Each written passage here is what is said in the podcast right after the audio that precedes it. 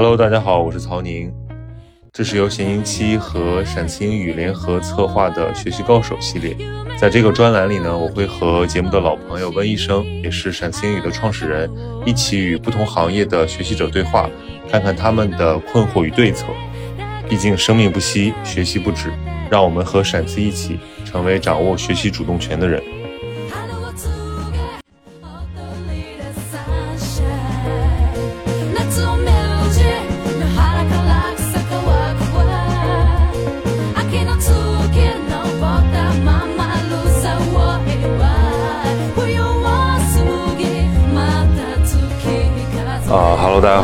收听本期的节目啊。那我们今天这个组合有意思了，我们都是两位老老朋友，大家都很熟悉的，上过至少两三次节目的嘉宾。然后他们有什么特点呢？一位是这个特别有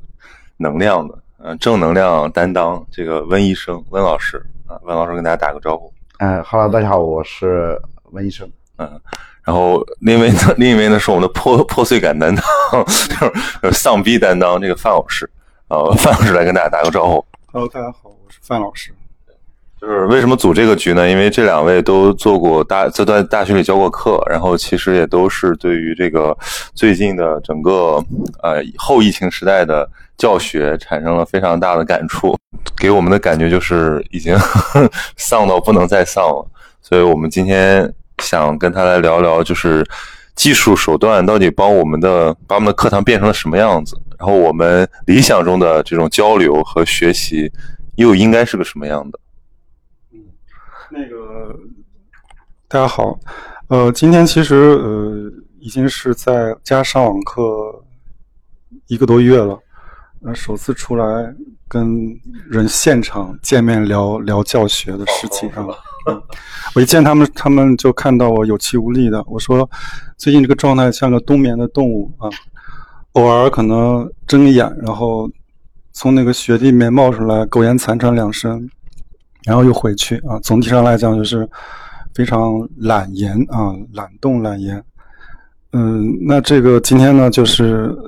见到温医生，见到呃曹宁啊，感觉好像跟他们呃越来说话的时候，越来越好像活过来的感觉，就像激动一样。对，就是好像好像恢复了一点点生气啊。那今天把我这个受害的经历跟大家分享一下。嗯，其实就是这个教学中的这个用用电脑或者说用网络上课，也不是什么新鲜事物啊。那么也不是说疫情后的特殊嗯特殊现象，只不过就是恶化了啊，恶化。呃。这里面有很多体会啊，体会，因为我之前上曹宁的节目，可能都给大家留下一个印象。刚才说什么什么破碎感是吧？对，破碎感这个词儿就是你定义的，就是我们是找不到一个合适的词来表达我们的那种苦闷和一种呃丧，但是我们好像又不是说有什么特别明显的情绪涌动，然后你你就。就是破碎感三个字就就是从天而降，我们觉得太合适了。对，就是就是你可以先聊聊。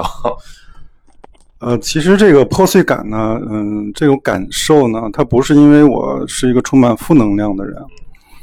破碎感呢，实实际上还是就是因为你太太较真儿了。对你，你对生活的状态或者自己的状态有有一种要求，想维持一种比较完美的状态，呃，但是受到一些。不可控的因素啊，那么这个呃时刻都会碎掉的感觉叫破碎感，这是我的理解。但是这个词呃其实是从网络上获得的啊，就是很多人看剧啊，然后某个角色呀那那种表情啊那种生活状态啊很破碎。嗯，是这个是我我的一对这个词的感受。我的生活中其实呃我一直在想跟学生，就是我因为我是在在教学啊。嗯，也是给呃我的学生们留下一些印象，说这个老师比较的破碎感，比较丧啊。但是呢，我其实一直想纠正啊，包括其实偶尔也会听到一些风评啊，来自学生啊，有时候也来自领导，对吧？这个风评一旦来自领导，你你心里面就咯噔一下，对吧？说是不要传播负能量。传播负能量，但是我就反思了一下，其实我我觉得我不是在传播负能量啊，嗯，只不过就是可能就是就是对自己或者说对对现实生活有比较高的要求，而且想把这种要求传递出去啊。那么会谈论一些话题，这些话题可能会让人啊，特别是现在比较比较比较流行一种叫政治正确啊，正能量，对吧？会觉得不要谈这些话题啊。现在其实上课有一个很有意思的点啊，经常会遇到学生说：“哎，老师，这是可以说的吗？” 对，嗯，但是我我想了一下，我才回应他。我很认真的想了一下，我觉得我觉得可以说，应该说，对，应该可以说。呃，至于说这个呃上网课的感受啊，那稍微聊两句啊，就是这是最近就是特别 emo 的一个原因啊。首先呢，就是我在家上网课，偶尔听到啊别人评价啊说，哎，不用上班啊，多开心啊，对吧？然后甚至我有一个同事，他是个新老师，今年刚刚的上讲台，然后从讲台的那种。恐惧讲台的那种状态中啊，获得了一个嗯苟延残喘，就是喘息了一下，对吧？到到到家里面上网课了，哎，他可嗨了。他经常问我说：“咱们什么时候就不用上了啊？是不是今今年能一直上网课？” 我说：“你怎么那么嗨？”他说：“上网课多好啊，对吧？我就是把我的 PPT 打开，分享屏幕，然后我也不露脸，然后我该喝水该喝水，我该该吃零食吃零食，想干嘛干嘛。”其实听了之后，我想批评他，我真的担心，因为这是跟我对老师这个职业的，就是一种一种自自己的要求啊，有点有点有点距离啊，但是也不好说什么啊，不好说什么。嗯，那我为什么会 emo 呢？我觉得这个上网课中间，其实对对人啊，就是就不说别的啊，可能说这个词也有点也有点矫情啊，就是对人人性这个事儿有很大的冲击，对。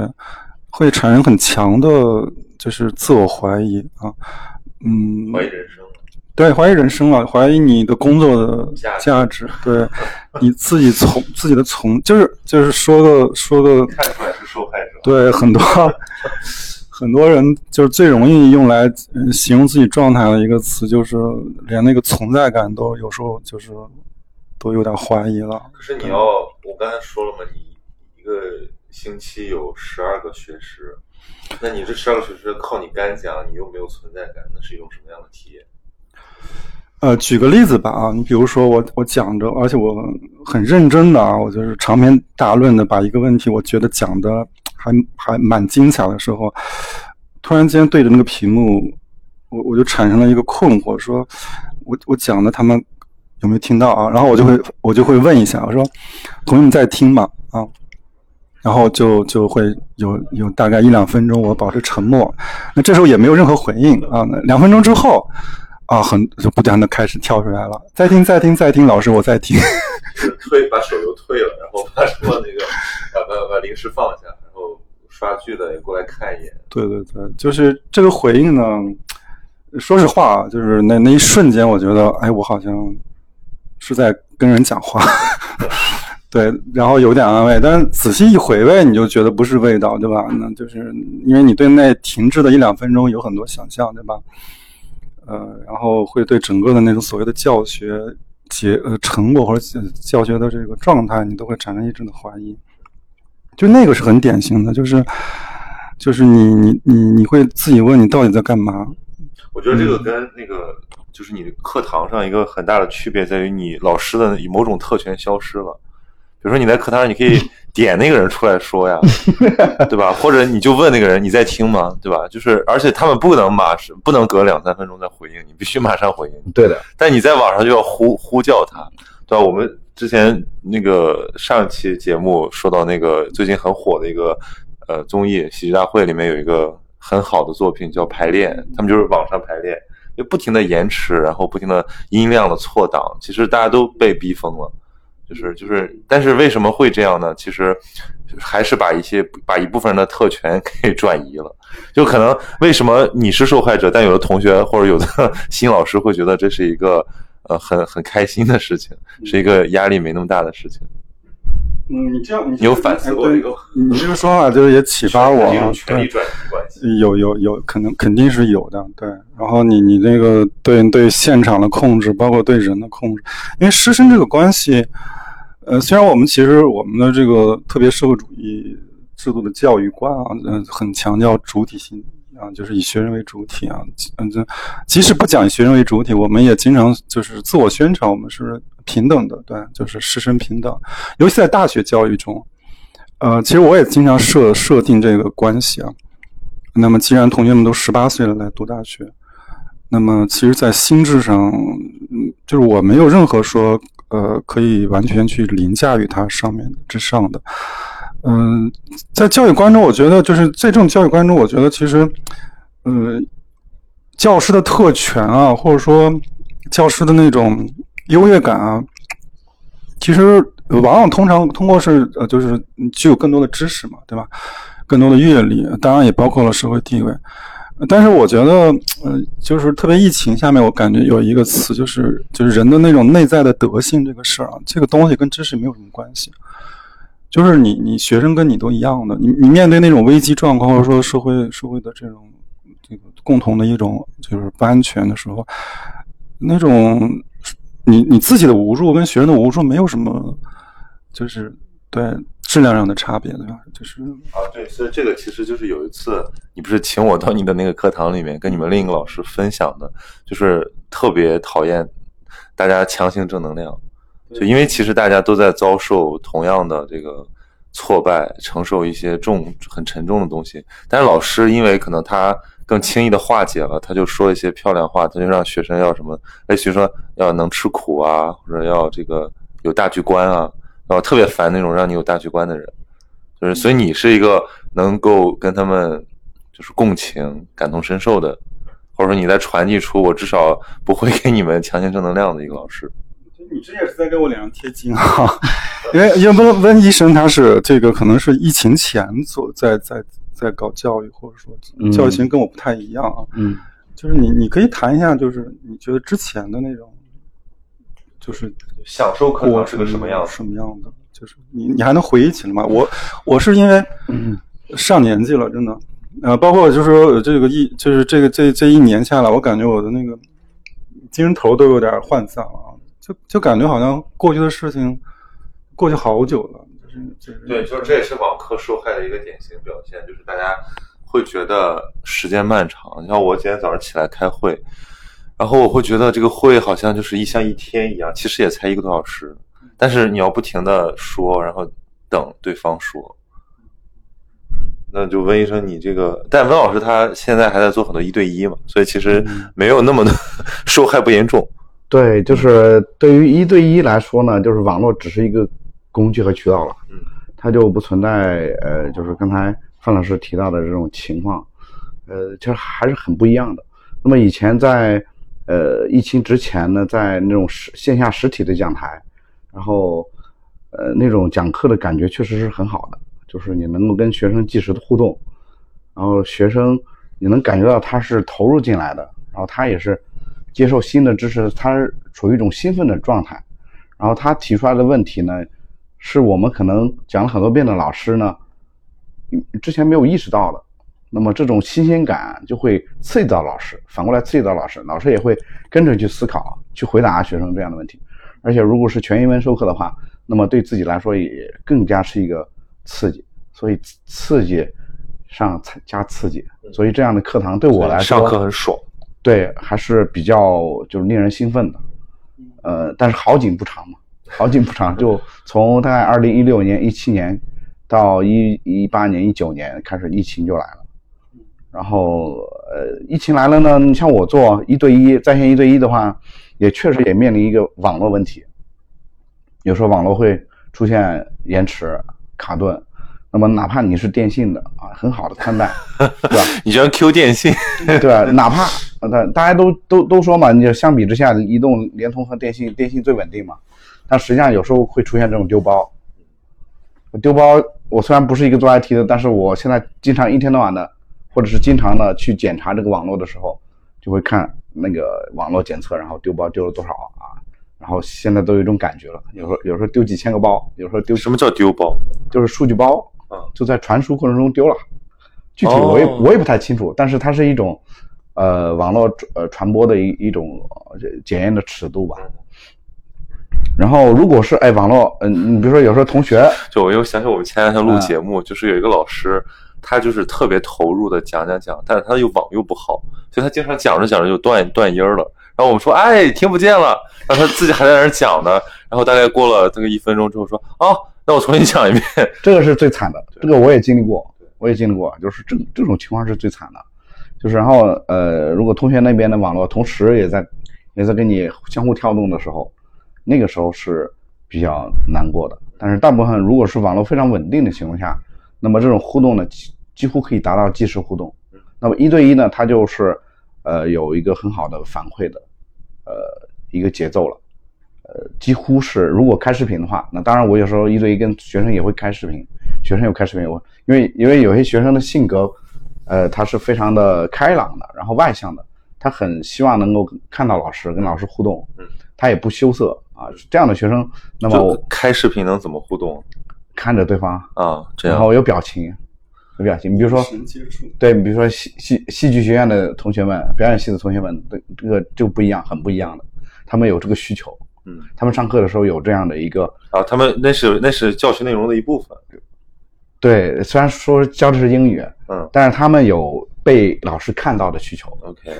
呃，这个这个我觉得也是一个非常对。呃一一算是个优点，我有一个体验啊，就是我经常看我朋友圈有的那种老师或者那种，尤其是做这个 心理类的朋友，他们就分享一些网课或者说一些网络会议的截图，就是大家也肯定看过，就是大家的不同画面好像要配合一起做个动作啊，或者要比心啊，对对。然后我当时觉得说这也太浮夸了吧，这简直就像那个什么理发店门口要先跳个操一样。没有，这是他们的日常，对，但是等我自己上给给学生讲课的时候，我真的我我上上周我给那个学生讲课，就是也是一些高中生，然后我们就是挂着会议，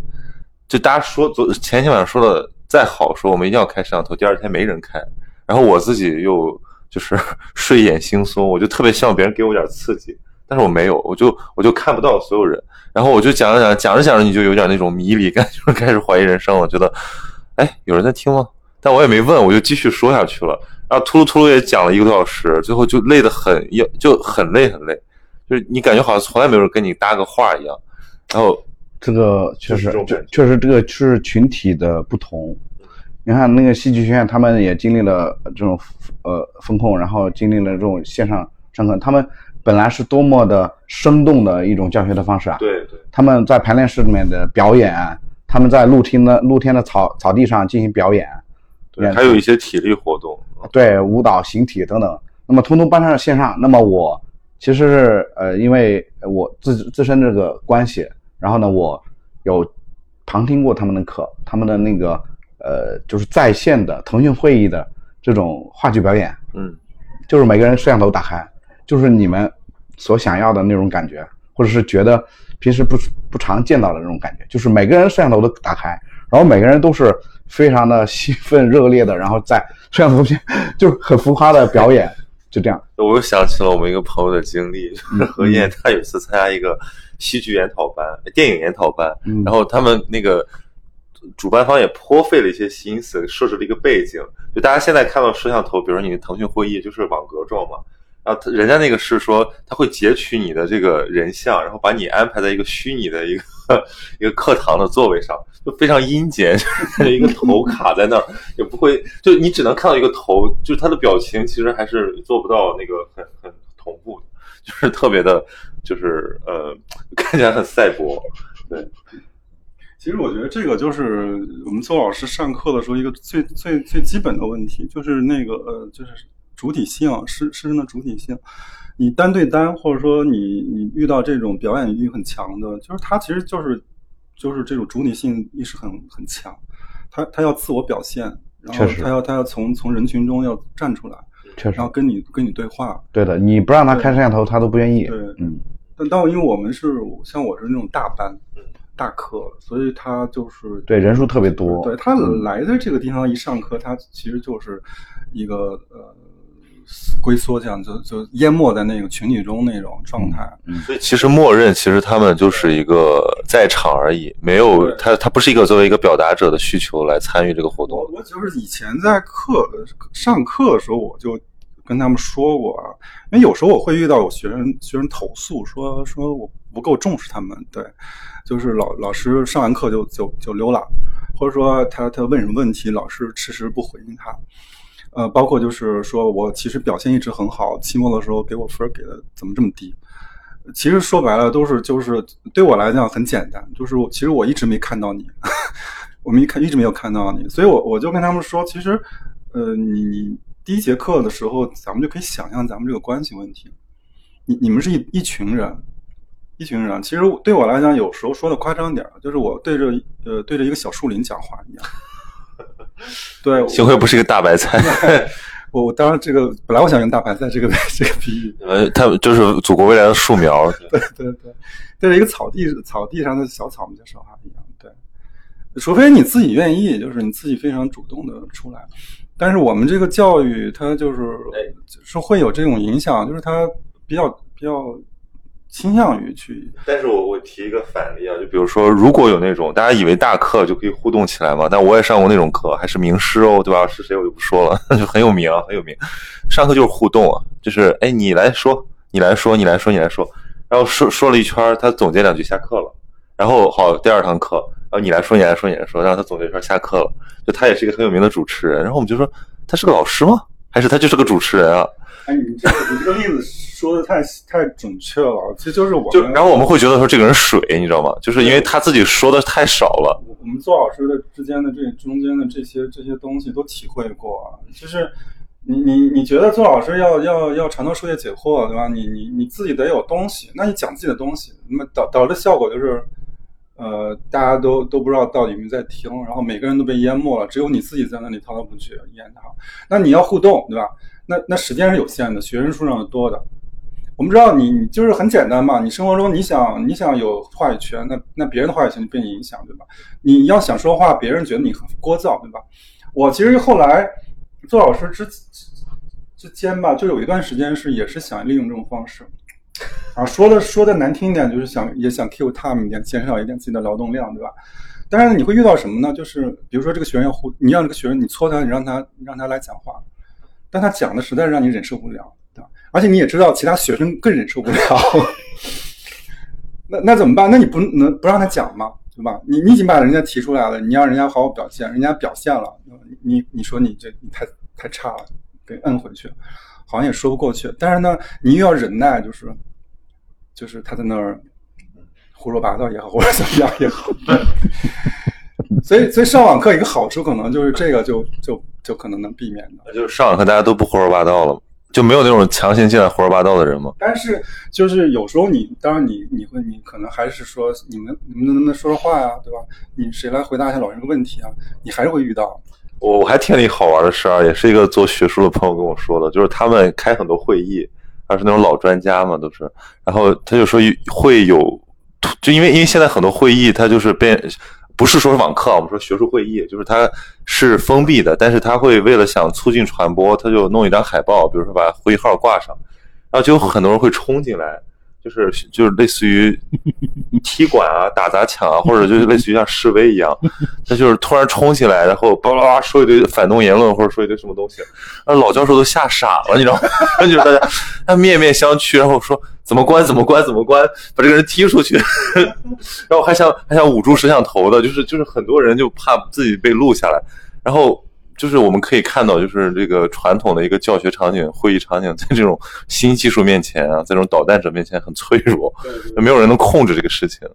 这次好像就是有这种事儿，疫情的时候好像有一段有这种事，好多都被攻克，就是那个什么黑客黑了还怎么的。那那种都不需要黑客，那种只要我去开，我去我这个叫我叫什么？呃，恶作剧，这也可以叫做用快闪活动是吗？对，甚至挺酷的，你觉得？别人的课堂上闪，就是你跑到一个就是大佬面前讲他最就是难以忍受的话，就平时你做不了这件事儿，但你现在可以。其实就是那个，就是师生的一个也是老问题嘛，因为老师跟师学生、同学、学生很难很难平等。呃，老师是很典型的，就是被划之于权威、权威这个。位置的，那其实你你要说是以学生为主体这事儿啊，永远是口号。对，像我们昨天聊那个英语教学啊，就是他有一个革命性，也不叫革命性，不是从他开始，但是他靠，就是王老师靠自己的这个体悟做出了这个改变，就是他一对一，然后他不限学时，就是就是其实还是有点像咨询顾问的这种感觉，就是一下子会拉近距离。因为我们传统，我跟我们昨天总结就是教英语就有两种模式，一种呢就是就是老师以其昏昏使人朝朝，让你就忍耐性了，一般公立教育的；还有一种呢就是比如像新东方这种，就是特别靠依赖人格魅力的，就变成他一个人的表演，然后你你就成了一个听相声的，不断的在被段子逗啊，或者说在学习新知识。那包括其实大家去看什么东方甄选的直播也是这样，大家又想要好玩，又想要干货。啊，这种情况其实会催生一些你的被动学习，就是你不是那么主动参与课堂。当然，你改成一对一之后，就会变成哦，具体问题具体的分析，那个才是就是提升比较快的。对，学生被关注了，对，而且是被完全的百分之百的关注了。他的问题就是在那个时间段里面，在那个呃，就是自由的空间里面，他可以提出他所有的问题。嗯，然后就是老师呢，就是或者是更像一个。呃，教练或者是更像一个陪练，然后呢，去倾听他的问题，嗯，然后这样的话，我个人觉得，就是目前我经历了一些教学活动和形式，那么这种形式，应该是对于学生来说，呃，利益最大的，嗯，而且对于学生来说，最自由的，对，就所以就师生比是看一个教学学校教学质量一个很重要的一个标准，就现在我们的。真实状况是，就是我之前跟那个复旦的那个沈一斐老师，还有她老公，也也是也是现在去做大学教师了。就我们最后的标题叫呃看不到，就是学生找不见老师，老师下课就溜了，平时也不在办公室待着。然后老师呢不敢打扰学生，就老师也怕，就是哎呀，我是不是就因为老师很多，尤其是那种就是呃呃自己想要把自己学生时代那种美好体验带到他自己的。学生身上的那种老师会被一些现在的年轻同学所所嘀咕，就是你不要动不动就要跟我们一起吃个饭，或者你不要动不动就让我们来说点什么。其实大家背后有很多交流，但是大家不想拿到台面上来。对，其实是我们现在做老师最应该是都最最最最最重要，但是也挺难的一个一个点吧。就是因为很多老师，呃，很多呃，我的一些朋友，包括现在也有很多新同事嘛，跟他们聊天，其实大家走上教师岗位还是怀揣一些，呃，关于教师的一些教育理想，教育那个叫什么“得天下英才而教之”是吧？对。但是多多少少大家都会有一种，就是想要把一种理想型的，呃，呃，生生活态度也好，或者说。或者知识啊，或者说什么样的，就是给灌输，或者说让让别人接受。但是这个其实，在现代社会，我觉得其实本身已经受到挑战了。就是你，你凭什么说？你凭什么拿你这个东西？以前可能很多学生上课是想从老师那儿开眼界，甚至想去，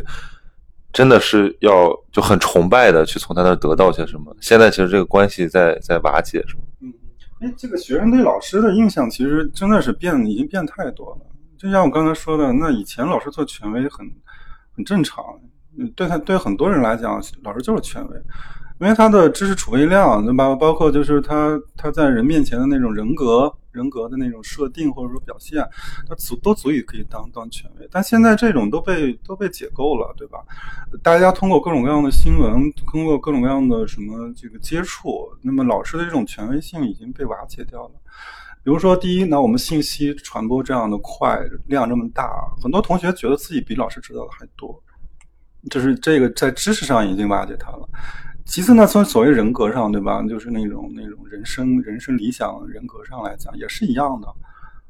他看到你老师成天聊的是什么，还不是？比如说有的同学可能埋伏在什么教室休息室啊什么的，一听老师天天聊的就是女老师聊孩子，对吧？男老师连聊股股票聊房子，那稍微正稍微正能量点聊聊职称，对吧？聊聊这个科研发表。然后对你们这个学科尤其打击深重，因为就文史哲本身是比较对我们这我们是我说在思政思政块嘛，那思政块其实说的说的稍微这个这个形式一点啊，就是就是你你思想政治教育对吧？那思想政治教育，对你，你首先你思想，你的这个思想，你想要给人家灌输思想，你你可以用很多方式说它是正确的，对。但是你这个人，对你这个传播呃这种思想的人，具不具有这种感召力，对吧？具不具有这种这种这种权威性？现在我觉得基本上都是很难很难立立足的。那听起来感觉其实是学生变聪明了，就学生不容易再被你这个单向度的某种人设给诓骗了。可能我觉得学生从来都是聪明的，就原来学生从来只不过这个就是觉醒的更早更晚而已。现在就是很容易觉醒。对，只不过现在就是这个这个这个环境，它已经。嗯，就是就是把这个东西给给破坏掉了。就是以前说，比如说这个这个问题，可能我们都知道，或者学生自己有意识，但是他他不会去破坏啊，大家不会说彼此之间用一个眼神，用一个什么就把把这个老师给那个了。就但是现在大家可能都都这样做了，所以你所以像我面对一个一百多的呃课堂的时候，其实我我就一肯定是要调整一个心态，就是这一百多人里面，其实嗯。能够接受你的，呃，喜欢你的，或者说想听你两句的人，其实是就比例是比你想象的要小少小很多很多。所以大部分的人可能是另外一种状态。那么如果你还按照以前那种方式，我我就对着一个班啊，一个班的所有的人都是我的教育对象，呃，这些教育对象我每个人都要呃留下我的教教育的影响。这个这个这样这种这种期待已经是我觉得你这个做老师的痛苦之源了，就是。你越这样期待，你肯定是越痛苦、越失望。我那个刚做老师的时候，因为其实呃还不太流行多媒体嘛。我其实我现在上谈网课的问题嘛，其实它就是多媒体方式教学方式的嗯现在的发展的一种一种一种成结果吧。那我们当时就是提倡多媒体啊，但当时就很多很多老师拒绝多媒体啊，他就是要写板书啊，他就是就是写一句才讲讲一句啊，然后这样子。然后呢，就是后来多媒体应用起来了，但很对很多老教师来讲，就是其实就是也很形式嘛，就是我做个 PPT 啊，做个 PPT，呃，放几张图片，然后就是放几个主题在上面，然后就把它一堆就成了。但是其实对多媒体的应用，我觉得其实一直是不成熟的，到现在也是一样的。就是到现在虽然有那么多青年老师了，你说把多媒体这个教学中的所有的手段，把它的跟它的课堂内容。结合的很好，很好的人，其实我觉得是，当然我也不能说没有啊，完全没有，但是我觉得应该是非常少的。就比如就我的这个体验里面，就是说，我觉得想到一个例子啊，就是于哲俊，他他是教哲学嘛，就是但于老师他有一个好玩的点，就他可以说是哲学界的半，就哲学课堂界的半佛仙人，就他 PPT 上有很多沙雕图。就在早年，大家还很少见到这种东西的时候，他 PPT 里有好多沙雕图，以至于当时我们就去私下问他说：“于老师，能不能考你课件里的沙雕图啊？” 就是就是他会起到一个什么作用呢？就他比如他在讲一个很严肃的，他说他要讲特修斯之船，对吧？一个典型的思想实验，他底下会举一些很好玩的那个那个图，让那些犯困的、走神的人一下子被这个东西吸引一下，就像你看半佛仙人的那个视频一样，就是他在给你输出，他在往你脑子里摁东西。但是呢，他怕你看不下去，他就给你弄一些完全不相关，但有那么一点点联系的那种、那种很跳跃的东西。其实有点跟短视频的逻辑很像，先把你的注意力给吸引住，然后用你的那个多余的注意力，然后再吸收他的东西。这个我觉得就是一个还是还算是创新应用啊。其实也是温医生刚才讲的，就是教师在这个过程中扮演了一个陪练，就是对对对一个教师教练的。哎，其实新东方老师不就这样吗？为什么要五分钟讲一个段子？就还是让大家。拉回一点注意力，但我特别同意范老师讲的这个，就是为什么有的老师他其实太过于这个技术打整整全整就是整合之后，他他这个课堂没有享受感。因为我最近一直在研究这个脑外思考的这个事情，就是我看很多那种学习方法的书，就我发现一，比如一个人，呃，头脑风暴的状态，他可以产出很多东西，但他也可以呃很享受这个过程。啊，你比如说你上课写板书，你自己有一个大纲，然后你去把它铺铺陈开来，其实你自己会有一些新的感受，你会受到一些新的刺激，就像你演练一个就是思维过程。光是写字儿这个事儿，它就是很很有很有那个那个那个快快乐，对的，对的，对的，就是那那就是很简单，就是呃，老师想休息的时候写个字儿，都是一种身心的一种调试的方式。嗯，写字儿的过程中还可以再想点下一句说什么。对对，你包括我就是老老举老讲自己上课那种社恐的感觉，举例嘛，就是沈从文他站了十来分钟不知道讲什么，然后我就在黑板上写了一句话，说你们人太多了，我怕了，就走了。但是这句话就很经典嘛，就是我我就是这个课我都讲讲不了，我基本上没讲。但是这这这能在板书上用用文字用书写的方式，其实留下了一些很多的很很有意思的东西，让课也估计让很多人能记住它，对吧？这个很多民国大师课啊，就是现在大家追忆说这个都是什么样的，都是就是从来没有教案，人家就是甚至连提纲都没有，就是。呃，这个揣着袖子老先生进去了，然后靠记忆写了 几个板书，然后就就是那但那个时代离我们现在就很遥远了，因为因为我们现在完全碎片化，就现在哪怕很很厉害的人，他的那个记忆的能力都在衰衰退，因为太容易了。比如你说多媒体，你把一堆资料投投影啊，然后或者就你直接就放超链接啊，就你你现学都可以，你根本不需要靠。呃，通过展示自己的记忆来这个秀自己的这个智性，对。因为这个多媒体就是很技术化之后，它就是其实是可以提前是呃制作的。但是因为我觉得我对教师这个事儿，我一开始喜喜欢教学或者上讲台的时候有成就感，是因为觉得在讲台上有一个在在创作，或者说是本身是个创造性活动。没错。呃，但是呢，可能讲讲讲多了之后，一年年的都是一同名课、同名内容，他就会觉得让你让你觉得好像你也是一种机械性的、重复性的工作。嗯，所以我其实有几年是这样子的，就是我我上课前尽量不备课。你也是蛮拼的，你就是把自己逼到那个份儿上，让自己现场发挥，是吧？对不对？这这样这样这样这样才才让我觉得我就是对我这个课能能讲成什么样有有期待。你这借鉴借鉴了一些即兴戏剧的 方法是吗？呃，我我就是呃，举个例子，比如说有一年我这个就是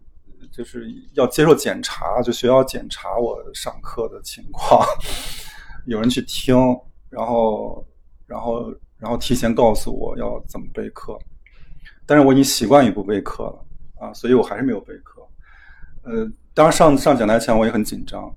啊，但是呢，就就就很神奇，那次发挥还可以。然后呢，他们就把我送到一个市里面的教育比赛去了。我以为他把你们送到那个猴子了，不是，我以为他们要把你送到那个什么学校的纪委。送，扭送，对，差不多是扭送吧，因为实在不想去啊。然后呢，呃，就是比赛前我也是，我也不知道我要讲什么，或者说我本来准备了，但是我怎么准备都觉得不合适，然后我也就，呃，还是就是上去了，但是就发挥超差，然后就说明即兴的就是不够稳定，对，不够稳定，然后就是而且人家得奖的就得一等奖的人就是。他的每就是大概就十来分钟吧，就是就每每个环每个动作每个那个节奏感都是设计，都设计好都要背诵的很清楚的。那我这种就不行了。但是我恰恰认为我这个是叫讲课，他他那个不叫讲课。哦，这一点这一点我非常有体会，非常有体会。这个范老师刚才讲的这每一个点几乎都我都在都体验过，都在我的大脑里面找回了那些回忆啊，包括参加比赛的。这种类似的，包括即兴呃演讲或即即兴比赛或者即兴授课等等。那么，呃，先说这个比赛的，我真的是有类似的这种经历，也是被扭送到更高一级去去参加比赛，结果发现确实你在那个呃级别里面去比赛的时候，基辛发挥已经不是说就是他的，其实他的授课目标已经变了。嗯，对，他的授课任务是。比赛，因为底下坐的又不是学生，都是评审专家。对的，他是有那个评分标准，有那个托儿托儿，对，但是那不重要，关键是他是按照评分标准来打分的。然后呢，那个的话就是一个呃，你要彩排好的表演，那是一个真的是要精确到每一分钟的表演。老师的春晚 啊，是的呀，是的呀。所以，所以，所以，所以，呃，刚才说范老师说到那种精心授课的那种不不加精心编排的这样的授课，然后。能够刺激到自己进行创作的灵感的创新的等等这些东西，我觉得这个可能是比较好的，我比较认同的。反正至少我觉得，我也是这么想的，就是说，那才是真正的授课。对，就是我用用这个用我这个福楼的理论讲，就是要老师讲课要讲出讲出 flow 才是的，是陶福楼讲出福楼这种感觉，真的是这样的。就是你自己要讲爽，否则你你当然你 PPT 你你比学生熟悉太多了。对，而且现在老师我觉得有一个什么问题啊，就是他准备材料太多了，因为他就是他懒得弄了，所以呢，他如果今天兴致好，哎，这个讲开去了，所以他就讲的慢一点。比如说他一百八十张 PPT，他讲十张或者他讲二十张，但如果今天就是就是要杀时间，那他就往下翻呗，反正也翻不到底。就是就是，所以我我我就觉得有时候上课这个 PPT 还没有完吗？为什么是下节课又把上节课的 PPT 倒腾出来，又重新开始讲？原来老师其实他上一节课在杀时间，你知道吗？就是，所以我会觉得这种就取消了、压缩了即兴成分。对你敢不敢什么都不带上去，对吧？对，所以刚才我刚才提到的是竞赛这一块，然后再回到那个教学这一块，那么我就太有体会了，就是我的一对一几乎都是每次都不一样，就是每次就是同样的内容、同样的话题，讲的方式都不一样，真正实现了因材施教。真的，这个因为我爱人每天在家里旁听嘛，他说：“哎，他说老公，你今天讲的又不一样啊，讲的太好了，或者讲的特别同一个知识点，同一面对不同的人都会用不一样的。首先，对我分析一下这原因，一个就是问题虽然是一个范围内的，但是呢，问题是具体的不同的。第二个呢，就是学生的反馈是不一样的，然后你要解决的问题又是即兴的突然发生的，然后你去呃，就是。大脑飞速的去运转，然后想去把这个问题解释清楚，然后给不同的学生讲的时候，你要联想到的那个例子啊，可能也不一样。因为有些学生可能是戏曲学院的，有些同学同同学呢是文科生，有些同学是理科生，有些同学也跟我一样是学医的，有些同学是搞工程的、计算机的各方面的。哎，那我要尝试着以他们所熟悉的生活的情境，然后去。构思那样的例子，让他们明白啊，英语跟他们之间的这些共性，然后所以就导致我每次上课的时候，同一个点都讲的是不一样的。那么其实像聊天，对吧？对，是的，因为聊天不可能说我我有一个标准化，你又，不可能有客服，对，不可能有一个什么呃那个讲稿的。所以在这个过程中呢，我就发现了，也是一个自我的发现嘛，我就发现这种呃，就像范老师说的，真的是在创作。在创作，而这种在创作是，呃，不是说你刻意的要去创作啊，我我非要讲跟上次不一样，而是说你所面对的授课对象或者说交流对象，它本身就是不同的，然后它的特点也是不同的。那么在这个过程中，你似乎是像每次你进到不同的屋子里面去一样，你进到不同的屋子里面去，你去讲不同的故事，然后这个过程其实啊。对我而言是一个非常好的一个回馈。那我觉得我本身是有传授知识的，但是呢，我在这个过程中我发现了自己的灵感，就很多灵感是我自己根本预想不到的。就是在这个课，今天我要上课，没有跟学生约的啊，早上八点或者早上九点上课，或者晚上七点八点上课，结果上出来的内容是我之前根本无法预知的，以及我以及我可能即兴想出来的非常有意思的例子。也是我之前根本就想象不到的。这就是很多学习理论都在讲，就是最好的学习方法是教，就是教相当于说你自己要在吸收很多东西之后做转化，创造性转化。是因为人不是说就没有知识点这码事儿了，其实就是知识点只是一些，就像我们单讲单词一样，它是体能。但是它是基础，你首先得知道，对吧？但是你要有一些思考的话，你必须要进行一些阐发。但往往就是，尤其中国的这种教育方式，它其实对后者关注不够，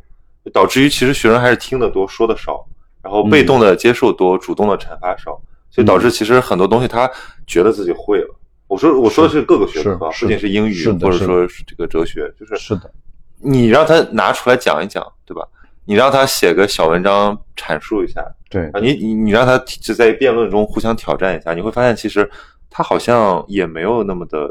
就是这个技术没有那么牢靠。但是如果他长期习惯了，就是不不停的转化转化，所以他会形成一个很好的习惯。就是所以我有时候感觉就国外那种教学方法，就是你说就还挺慢的啊，呃，一门课要上这么久，然后要花很多时间讨论。我就一开始很不适应，就是觉得呃这什么东西，就是这种方法的，尤其现在在国内都要推这个东西，你会觉得有点浪费时间。但后来你会想，其实它的道理就是在于让把你的主动性调调起来。那现在很多人说叫费曼学习法嘛，这已经变成流行词儿了。是就是我要叫 learning by doing，就是我通过呃给别人讲，呃通过这个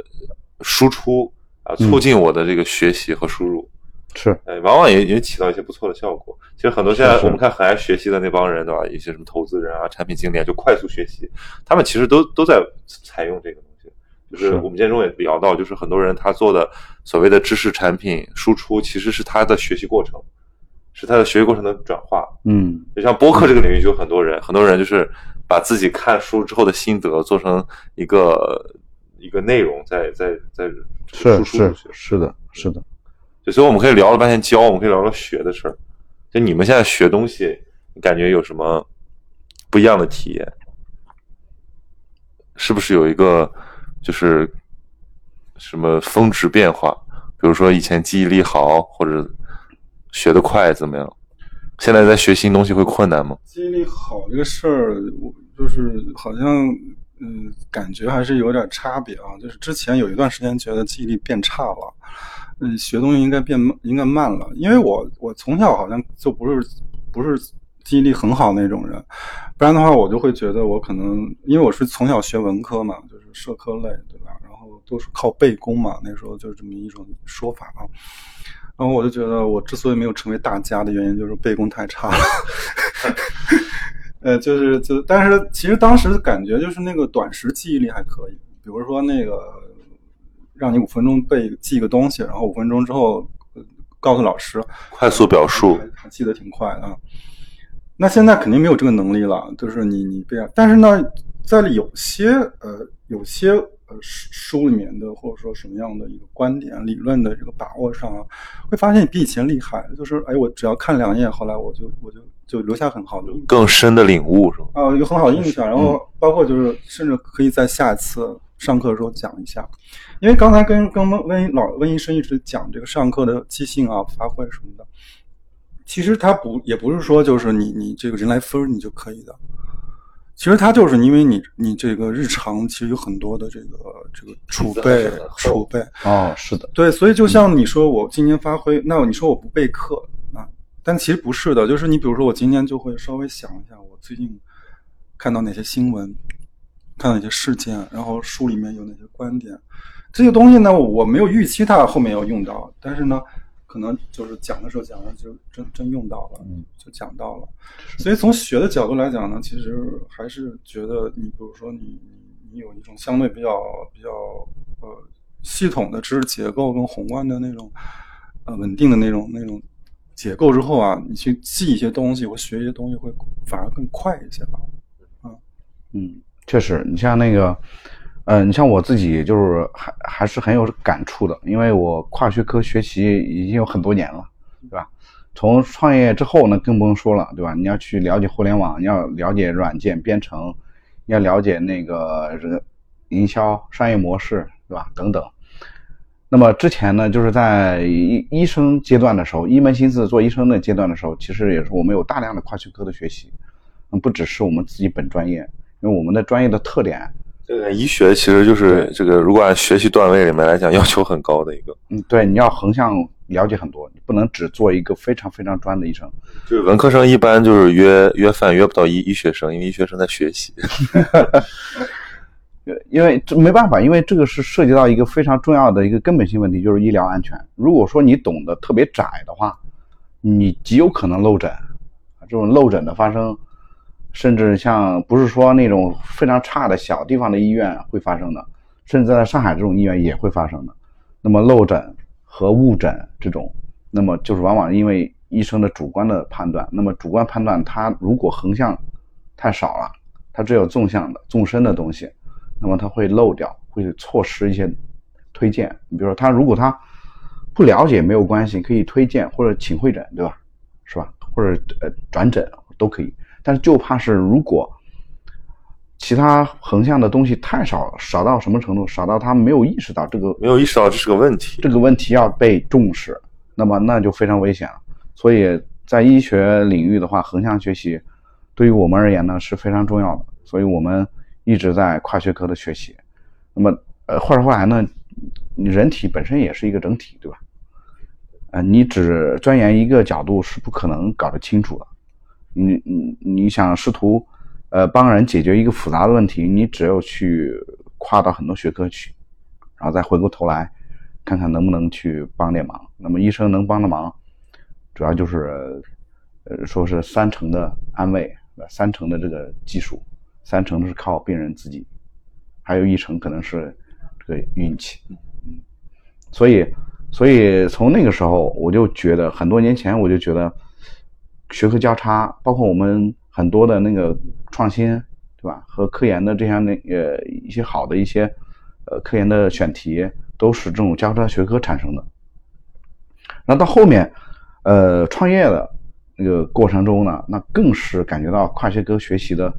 一个重要性，而且它的好处。那么在跨学科学习的时候呢，我发现呢，就是很多呃学到的新的知识，能够跟以前的学习经历和经验。对上，然后呢，以前的一些学习的经验能够指导你现在学习新的知识。就像范老师所说，确实现在呢经历了很多系统学习，我们从小到大经历的是系统性学习。系统学习之后呢，你再看一些零散的知识的时候，你能够快速把它归位，然后快速的把握它这个事情的整个框架，以及能够采摘到它的关键部位。呃，所以我觉得，呃，学习能力还是一件非常。值得去追求的事情，它能够帮到我们，不仅是校园内部，嗯离开校园了，你走向社会了，你创业了，那么创业者的那种学习能力，可以可以说是直接决定了他个人的潜力和他正在做的这个事业未来的这个高度。比如有什么体现吗？就我我我先讲我自己的感受，就是大家说好像，嗯，这些人都挺聪明的。然后或者说他们都好像成绩不错，都是好学生，但是你可以从很具体的之中看出他们的学习能力的区别。就比如说，同样可能一个新的大家不太懂的事情，呃，很多人他就是还是在泛泛而谈，但是会有的真的我我认为的学习高手啊，他可能很快就理出一个自己的路线，然后把它跟自己的某些原来已经掌握的知识进行一些融合，嗯，然后他就可以。分析这件事情啊，虽然他不是这个领域的专家，但是他可以，他而且这种视角更加珍贵，就他反而能看到一些可能行内人都看不到的，就是问题所在。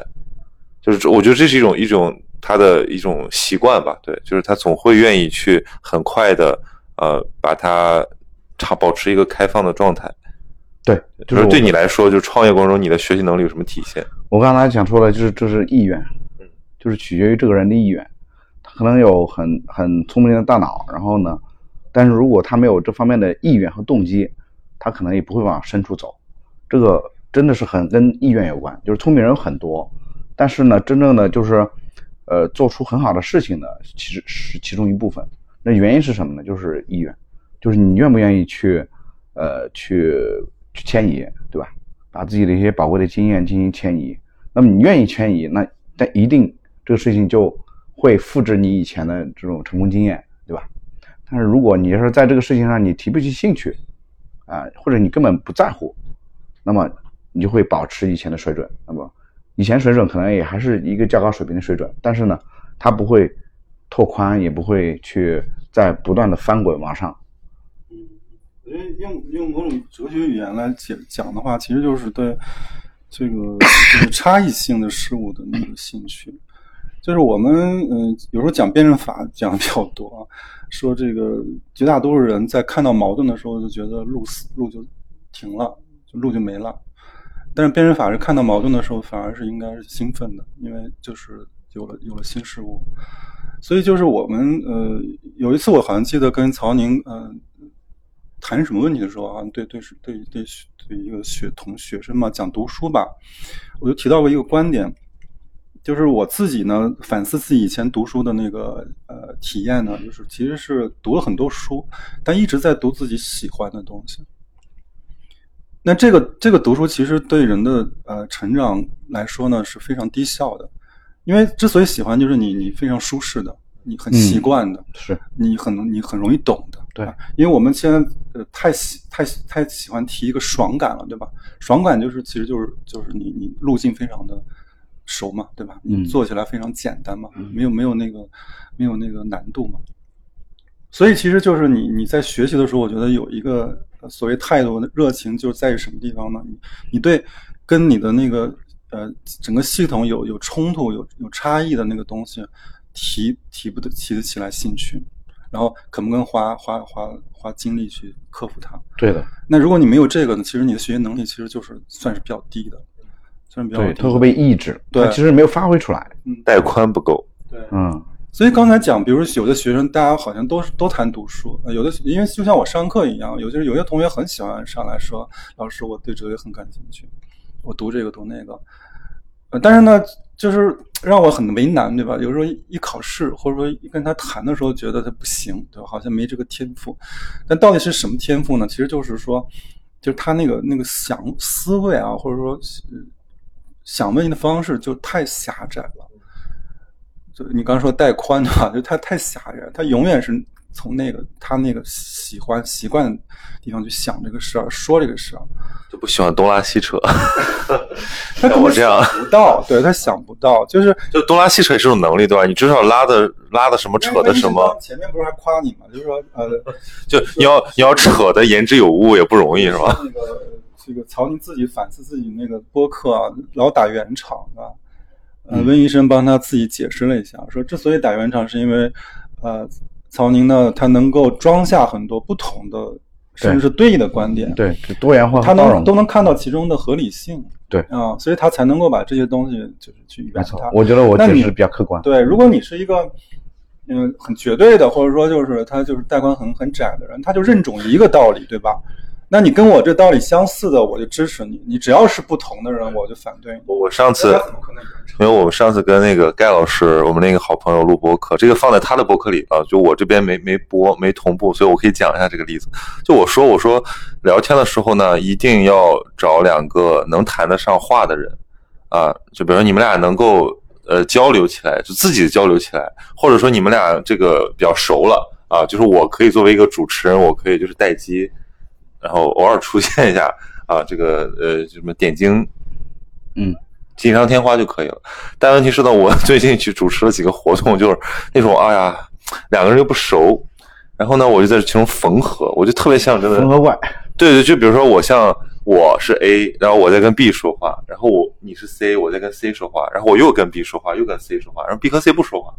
，B 和 C Moss 在说话，但 B 和 C 完全不在点子上，然后 B 和 C 都是大佬，然后我就在其中，我又要就是推 Q 流程，对吧？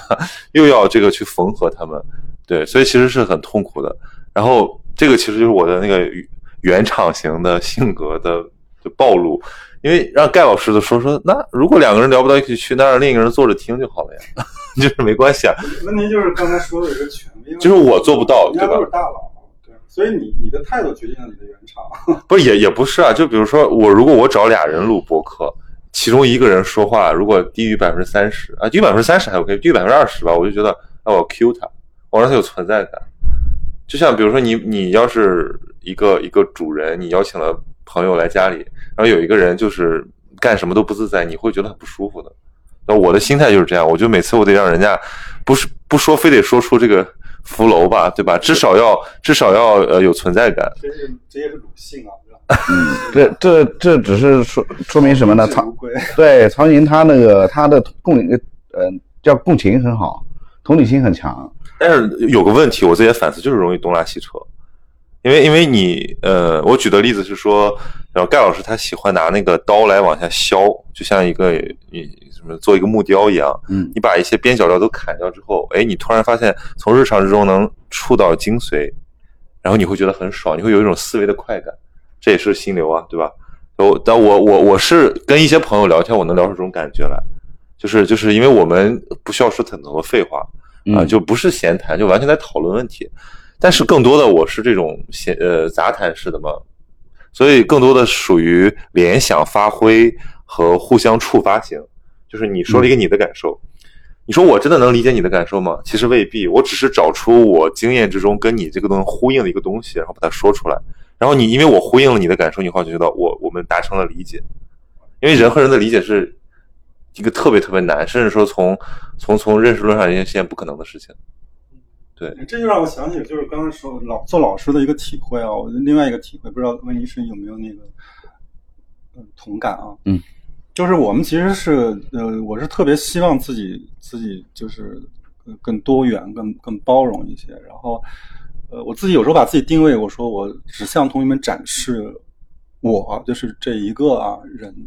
非常有限的一些生生活的或者说知识上的一些体验跟经验就就可以了。但是呢，后来这但是有一段时间我还是就会困惑这个问题啊，因为我觉得做老师可能还是需要有主张。对，就是你你还是需要有明确的什么是对的，什么是呃什么是真的这样的一些主张。对，对你没有这个东西，你你为什么要站在讲台上？这是个问题。同学们会困惑吗？如果没有这个东西，应该会困惑吧？就是就像你你刚才说举了个例子说老是水，我我觉得同同学们说老是水，可能我觉得跟跟他的方式方法肯定有点关系啊，有点关系，但是也跟我刚才讲这个问题是直接相关的。就是你这个老师有没有非常明确的，而且呢也能也能说的说的清楚的一种主张？嗯，就是他得有个人设，要不然你没有记忆点。就是因我刚才举的这个老师，他的优点是他很开放，就你说什么他都可以从中找到一些跟主题相关的点，所以他是个很好的主持人啊。但是但是他就会，你你如果从一个学者和一个大学老师的角度来看，你会觉得，嗯，他好像没有，他不他他不犀利，他不深刻，对他不是一个很酷的人。就是我觉得就是因为没有主张，尤其是你像我们当前社会，那那那我们思思想上来讲呢，本来就说是虚无主义太流行了，对吧？然后相对主义流行，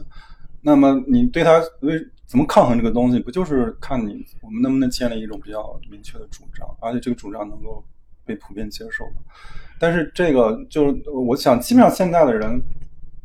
除了一些所谓知识上的啊，我们可以叫干货的东西之外，好像除特别在价值观上，在很多这种观上，其实其实很缺乏这种。但你不觉得有一种倾向？我非常同意你的这个这个洞察，因为我们最近跟一个做广告的朋友聊多了，就他们就是洞察是一个基本单位。哎，你刚才喜欢用观点，我发现了，对，知识分子喜欢用观点。我有一个观点是巴拉巴拉巴拉，然后广告人就是说我有一个洞察，对我这边还有一百斤的洞察，然后我互那个互联网的时候，我的底层逻辑 就是我我有个洞察，呃，不是，我非常同意你的洞察，我不是我有我有一个引申，就是对，就是就是在这种情况下，呃，就有的人他确实是要有主张，但是他并不是以建构性的表达这个东西，就他的那个东西是摧毁性的，是破是解构的。就比如说现在网上有很多 KOL，他感觉好像怼天怼地反对一切，他消解一切正经的意义。他又如果他他又很幽默的话，那么最后的效果就是像脱口秀。对，很多脱口秀的路数都是这样，他把一切严肃的东西消解了之后，你会觉得一种不仅你觉得好玩，你然后你会觉得他抚慰了你，因为他觉得你让那个透不过来气的东西看到了一丝就轻松的气息。对，其实其实就是我就不知道这个例子例子是不是准确啊？我因为最近正好在讲西方哲学史，讲到那个苏格拉底了。我我觉得就是苏格拉底式的，对吧？就是他把他那个方法叫做精神助产术。那他就是有点像你这样的，就是我们现在普遍的有些人说我我主张这个，但是你能想象一个丧逼？你能想象一个丧逼苏格拉底吗？就是苏格拉底可是说认识你自己，然后要要明明心见性，好吧苏？格拉底在在在这个他的这个助产术的这一一个阶段中，你可以完全把它理解为一个一个丧逼，一个 就是他否定你一切。嗯否定你们认可的一切，对吧？那你你这个有一个做法官做了几十年的人，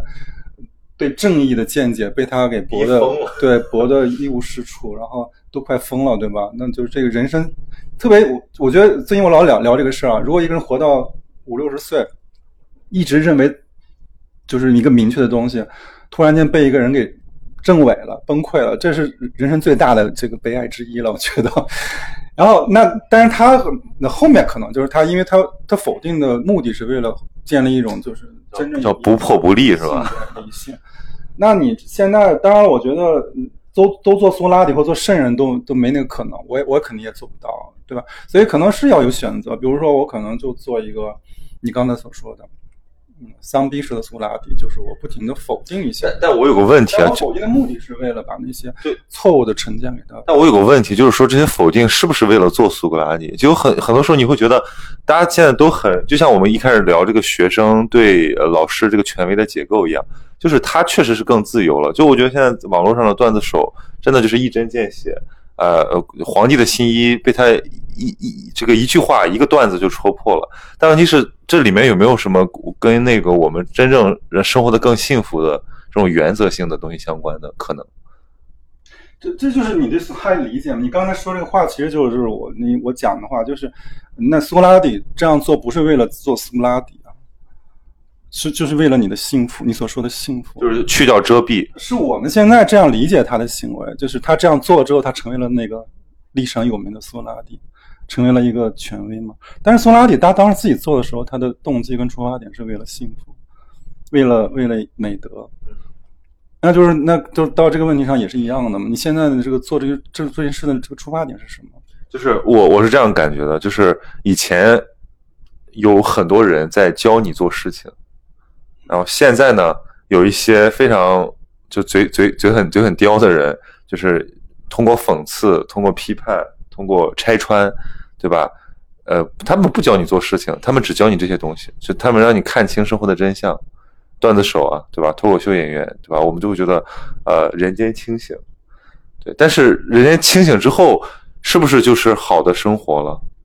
就是你那个你是清醒的，如果你你比起盲目信仰一个呃社会主流观念的人来讲，你可能就是不太容易被诓骗了。你有一些主张了，但问题是，你那个主张如果就是各种看不上别人，那那你自己是不是 OK 的？我我不是我这我不是一个判断，我就是保持一种怀疑，就是因为我现在看到很多人，其实他也没有根，但是他却否定了很多的壳。就他把一个一个壳都给否定之后，其实他自己还是不知道该去哪儿。其实这个就是像那个又回到哲学了，不知道这聊聊咱们是聊偏了啊，走偏了。呃，说白了，其实还是那个话题，就是就是你你什么叫虚无主义？你就是你原来的那个价值被被否定掉了，但是呢，后面要重估一些价值。对，那我所以我的问题就是说，这个东西要怎么自己生长出来？就是我们已经不想从权威那边得到一个生活方式了。比如说，我们现在对以前那个老师，可是一个特别，尤其对中国的学生来讲，就是他有没有从他身上学好多好多东西呢？这个传道授业解惑呢，对吧？那现在其实老师更多的是一个市场化的一个协约，就是我们只要在这个框架之内，对吧？互不侵犯，互相互利互惠就 OK 了。那我们，但我们关于生活的榜样，或者说我们的要学得一些这种叫手把手，才能呃，就是我们叫上手经验吧。这个东西从哪来呢？因为现在大家都特别碎片，大家认为知识是可以付费的，那么其他的东西好像我们不需要导师，不需要教练这。也是我我的困惑嘛。我跟我跟温医生肯定有这个同样的困惑。因为今天呃讲到上网课，就是就是这个让人非常 emo 的问题的时候，你们俩不是给我提了个建议吗？说你你干脆就录课嘛，录课，然后你每次把它放放就行了，对吧？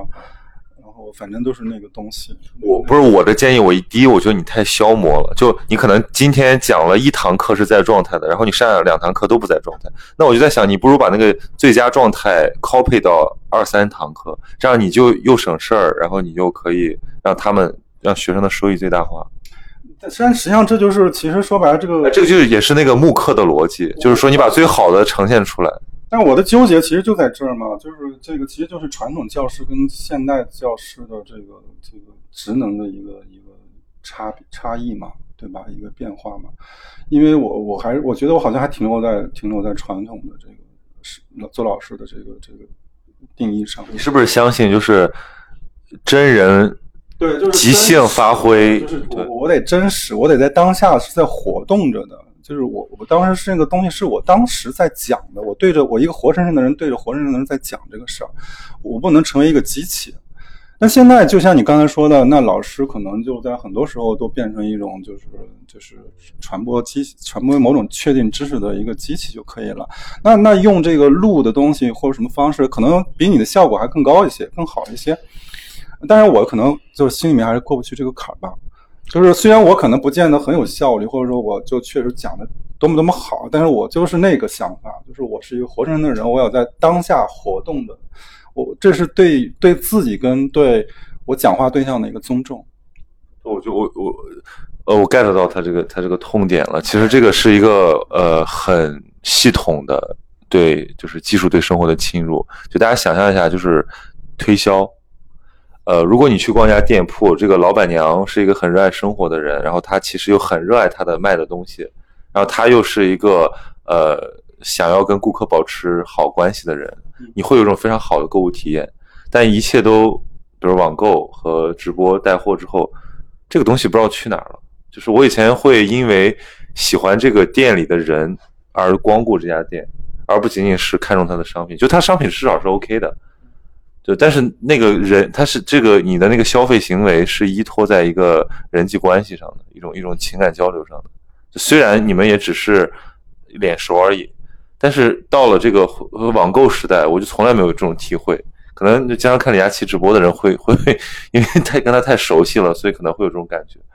就是你说的那个，就哪怕我把我把各项指标那能量化的指标全部都最优了，但我丧失了一个很人人的交流这种很基本的东西。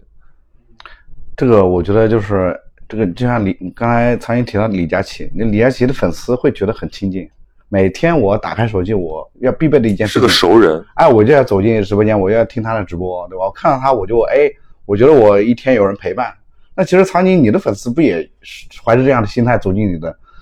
呃，博客啊，走进你打开你的音频，说我的这个节目的这个收听的一个这个时长啊，不是那个时时间段是睡觉，就是睡前，就很多人是不是也就不管你在说什么，就是 这个我跟你说，这个是这个粉丝经济啊，这个又说到粉丝经济了，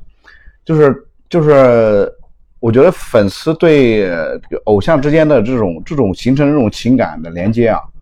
他不需要你实体的见面。No，首先我不承认我是我们我们跟我们的听众是粉丝和偶像的关系。我觉得，呃，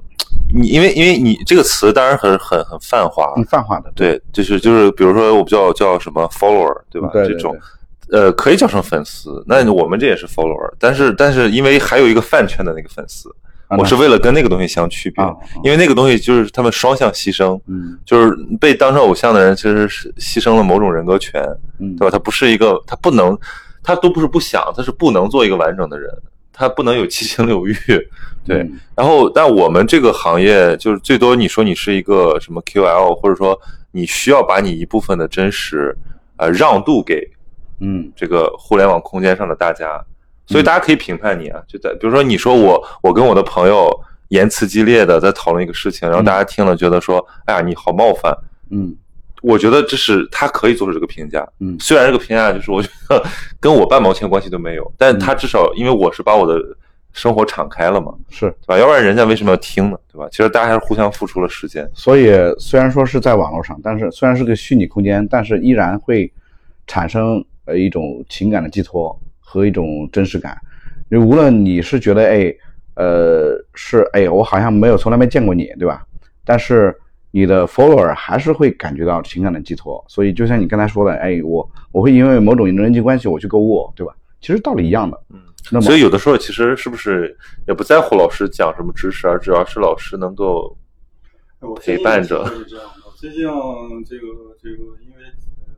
讲的实在不像以前讲的。以前我是确实也不备课，但是我有 PPT，我我会按照 PPT 的那个那个指引啊，就是该讲什么的我就讲什么。现在呢，我讲的更加泛化一些啊，呃，然后然后，但是发现就是听的同学，那给我反馈的同学嘛，虽然很多人不反馈，那反馈的同学其实反馈出来就是说，那个那我我在家啊，或者我现在在宿舍封在宿舍里面，那但是我上上法语课呢，我觉得好像这段时间里面。找一个人听他聊天儿，对吧？听他说相声。你这个感觉不是，你这个是直播了。你这个，你这个情感情感价值。哎，你会不会成为中国马哲直播第一人？那个，我是觉得其实让我也反思了我做老师的就是定位问题啊，就是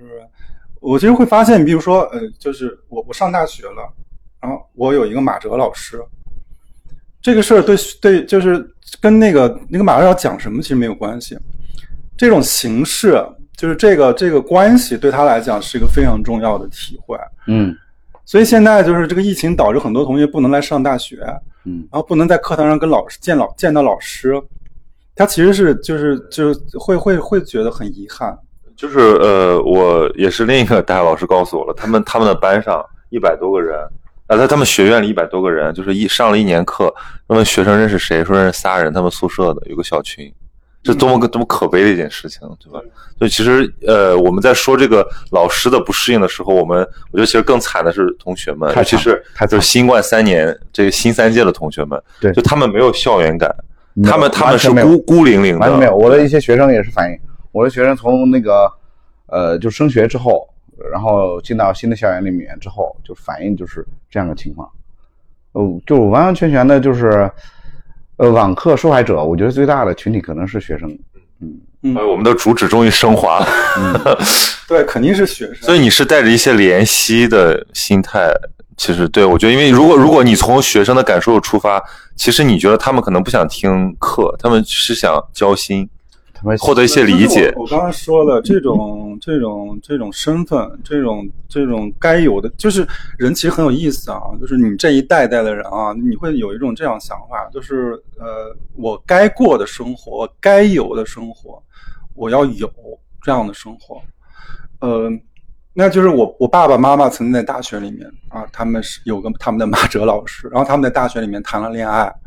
他们大学里面有一个就是生死相可以相托的后来的这种好朋友。那现在 为什么要提在这里有个马哲老师？因为因为很有意思啊，因为我我有时候就对自己的这个身份啊、职业太太太高估了啊，我老觉得我要讲点儿石破天惊的，让他们记一辈子的话题。但是呢，我从我当这个老师，当没有当老师之前做学生到后面这么多年啊，我听别人聊他的马马哲老师，都是我当年有一个马哲老师，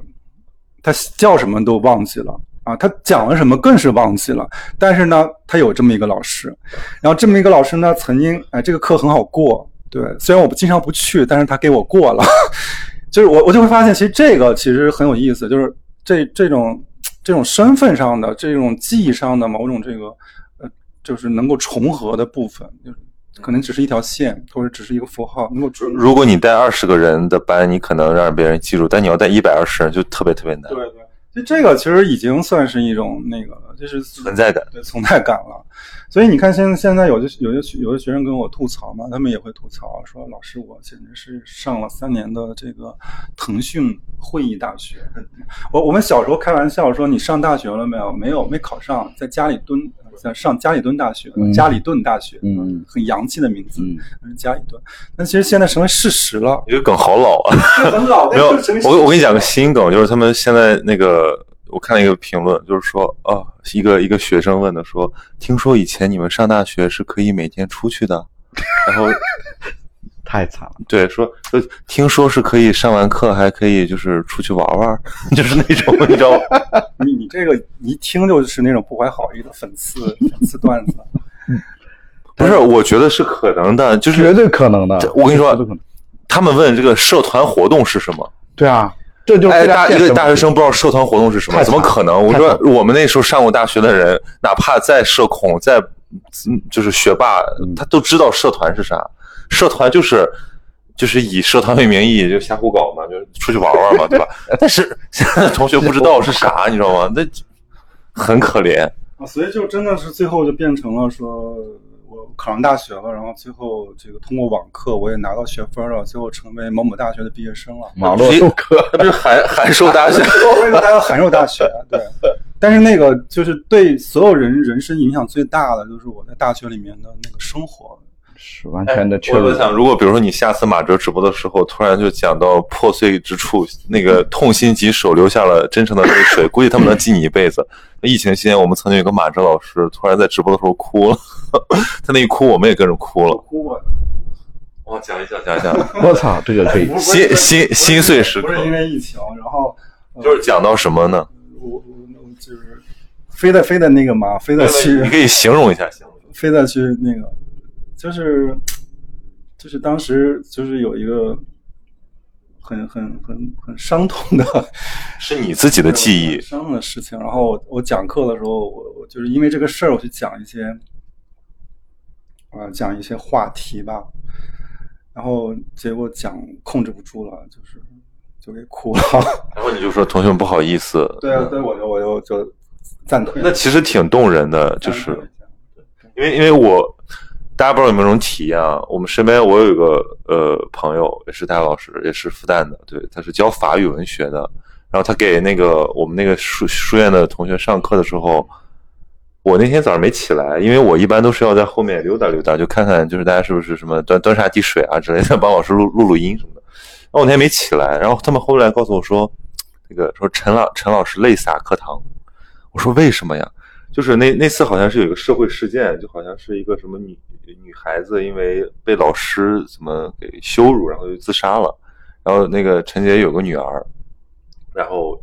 他就他就反正，但他是他是讲法语文学，就反正他讲的应该是跟人道主义有关吧，就是讲到对人的讲到生命啊，对，但是但是但是为什么会这样？就是他肯定是讲到一个文学的大母题，然后呃讲到当下的热点，然后感感就是感触到自己的这种感同身受，然后于是就没控制住，但是这一下子就把同学们对文学的那个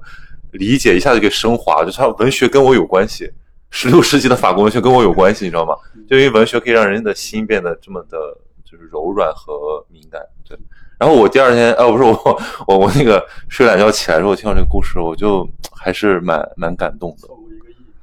对，这就因为我很少见到嘛，就是大部分我们的感受还是像你什么之上半场我们讨论的，就是老师在念 PPT。那真正有一个老师，他能够，我就把大家讲笑了，这个很很很很容易，或者说很很普遍，但是把大家讲哭了，这个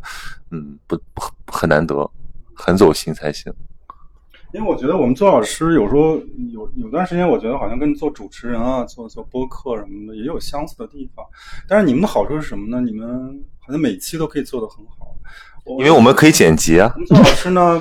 呃就是我觉得就是好，我我感觉任何一个老做老师的人都可以讲好一堂课，每个人都可以当十五分钟讲五分钟脱口秀，四十分钟、三十分钟，就每个老师都有一个拿手课。对，但是你你要一学期每每节课都讲得好，然后要年复一年哦，对，年复一年，总是保持着一种激情、一种热情，然后创作欲那么强，确实确实很难，非常困难。确实，呃，所以所以其实老师有时候也并不像我们那种传统印象中啊那么的那么的浪漫神圣啊，或者说那么的不可侵犯其。实非常的非常的工匠，其实很工匠。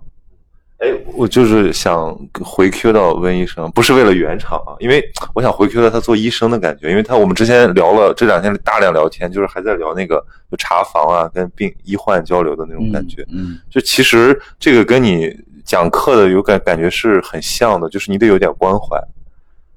嗯必须关怀否则你就是一个就是信息机器。那肯定的，那是这也是为什么我从医医生迁移都过来做老师做的比较成功的一个原因，就是因为这里面有大量的这种关怀，嗯包括包括沟通技巧，其实对等等这些东西我，我我从医患关系里面迁移过来之后，我会发现这一块教学这一块之前是比较少、比较欠缺这一块的，就我感觉是比较，我个人体会啊和我观察观察到的，我感觉就是我自从把医患的一些呃内容、一些关怀、人文关怀的东西迁移过来之后，哎，效果很好。那么这个效果好到什么程度呢？就是那学生会会会给你一个反，会给你的反馈是大大超出你的预期的啊，会会说啊，你说我从来没有啊经历这样的课堂啊，我从来没有呃觉得就是有体会到这样的授课的过程就，被老师重视了。对我从来没有就是我的问题第一次啊得到真正的解决和真正的重视。那当然呢，这个是前前提是一对一，没有办法，哪怕是一你要对是你要一对一百二，哪怕是一对二，你就别别说一百二了，哪怕是一对二都做不到这个这种关怀。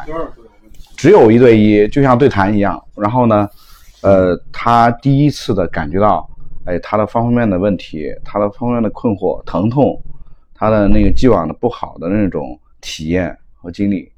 呃，得到重视，得到分析。那么我作为一个专家，我来帮他分析，那么我肯定是一定是会帮他分析的比较透彻的，因为他可能自己身在其中，他不明白为什么。那么我帮他梳理清楚，然后给他一个呃非常具体的一个实施方案和解决方案以及解决步骤。那么解决步骤其实也非常重要，有些事情得放后面做，有些事情放前面做，有些事情如果提前做的话对接不上，所以这些条理啊、这些节奏啊、进度啊等等都得一个很有经验的人帮他去安排。安排好了之后呢，他就会。那么我们讲，在医院里面就医，有时候有 VIP 病房，对吧？或者 VIP 待遇什么的。那么其实我想给呃学生的也是这种体验，然后得到这种体验之后呢，他的大脑或者他的精神的这种消耗是尽可能降到最低，让他没有心理负担，没有没有任何消耗的情况下，然后去体验你给他引导出来的一条路，然后走上这条路，慢慢的得到疗愈。然后得到那个呃他的问题得到解决，然后他的长处得到进一步的发挥。这个过程跟我们呃就是帮别人治愈，身体上治愈，同时进行精神上的、心理上的疗愈，其实是一样的啊，只不过是主题不同。那么我在这个过程中，我其实我觉得并没有真正的跨了很远，那么其实还是在我自己熟悉的那个范围里面。是啊，那你像这个后疫情时代，这个同学们就没没法跟老师发生什么，就是单独的这种确实比较亲密的交流。这个教师，呃，就是状态确实是有点还是有差别啊。嗯，教，我觉得你那边可能真的实现了这种主体性教育，就是是是的，我所以我乐在其中。就是对那个精准投放，对对对象非常的就是嗯重要，实现了因材施教。嗯。他他他非常的这个受重视啊，我我们其实很难保证，就是首先我们的课程就是是是安排的，嗯，就就你那边肯定是他主动个性化的，对，报备或者主动去申请，对，嗯，甚至花了很多钱来学什么的，嗯，我们这边就是安排的，对吧？他是没有没有主观的什么意愿，是的，是的，这这个是一个很大的差别，是的。另外就是这个人人的人数，对对，你是急诊，他们是 VIP 病房，是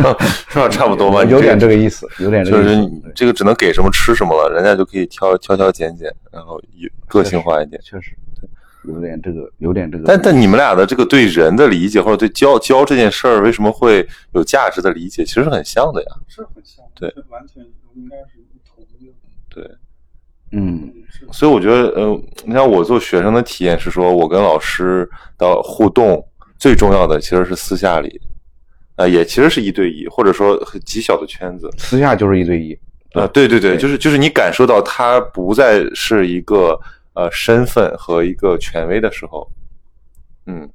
嗯，哎，你这个其实就是一个提示啊，就是我上网课，咱们我跟同学生都是受害者，但是其实是有有那个有一个就是解决的方法的方式的，其实就是刚才这个曹您讲他这个自己的这个体验，因为我们老师虽然给大家印象，比如说大学老师上完课就走了，但但但是我觉得作为老师的我们，其实绝大多数还是在等待状态，就是希望。有有同学来来问我们问题，或者说来寻求某种这个这个帮助也行，什么也行。但是呢，就没有，就像那个，好像你前一期播客就是那有一期节目，就是找不到学生啊，对，找不到老师，等不到学生。呃，其实做网课也是一样啊，就是我我在那个网课时间里面，可能我对的是一百多人，我我我把时间花在一个人身上什么的，可能是相对困难一些。但是我们其实是一学期，对吧？甚至是你这个三四年都在大学里面，其实老师还一直在这儿的，对的，对吧？对，其实还是还是在等待，或者说准备着，时刻准备着跟同学们会有一个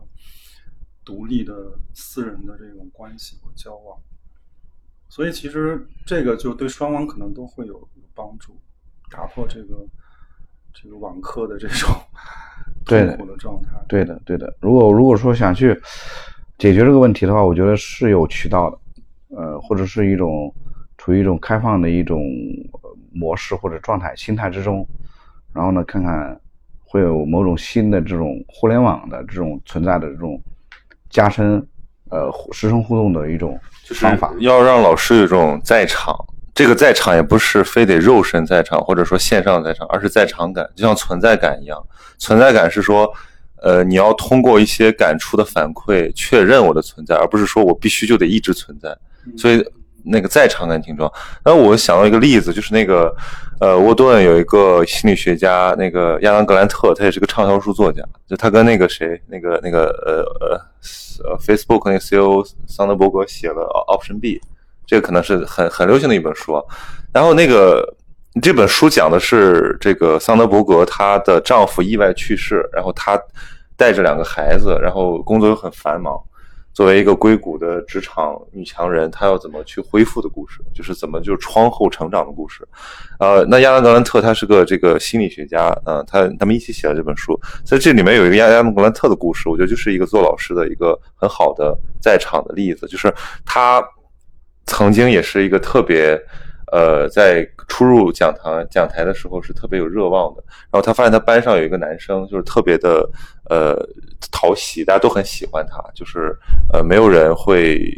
因为他他对所有人的帮忙都来之不拒嘛，然后大家所以小组互评的时候都把这个人评的成绩很高，对，然后就是这么一个男生，结果在第二个学期就自杀了，嗯。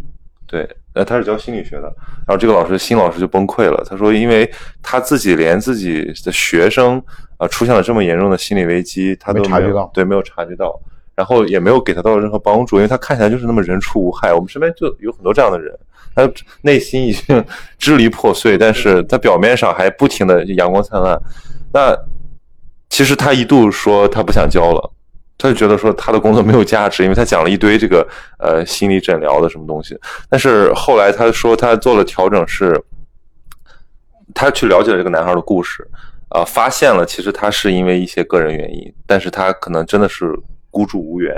所以才会选择一个极端的方式自杀。所以他以后他说他保持了一个非常呃坚决的一个习惯，就是在开学第一课开篇的时候就。先把自己的联系方式写在黑板上，然后向同学们郑重强调说，就是无论你们在求学期间，还是在以后的人生道路之中，对吧？哪怕你们遇到任何想不开的问题，你们孤立无援了，你们可以来找我，对吧？不用在乎时间，不用在乎我们当时的地位，就因为我是个心理学家，就是我我我至少可以，你至少可以来我咨询一下，对。然后他多年一直保持这个习惯，其实。真正的打这个电话的人没有很多，但是这种提示就是显示我在场，我愿意成为你的伙伴的这种感觉，呃，大大提升了他整个的课堂的活跃度和他们的师生关系。对，所以我觉得这个是一个很蛮好的例子，因为你可以从你可以从这上面获得一种，做老师你怎么能跟学生交朋友。的提提示吧。我我有一个想纠正或者说想想提示里面可能存在的问题，也是我经历过的问题，就是嗯，我我也曾经对对同学保持过这样的一种开放性，就是，但是呢，我我觉得有其中有个问题啊，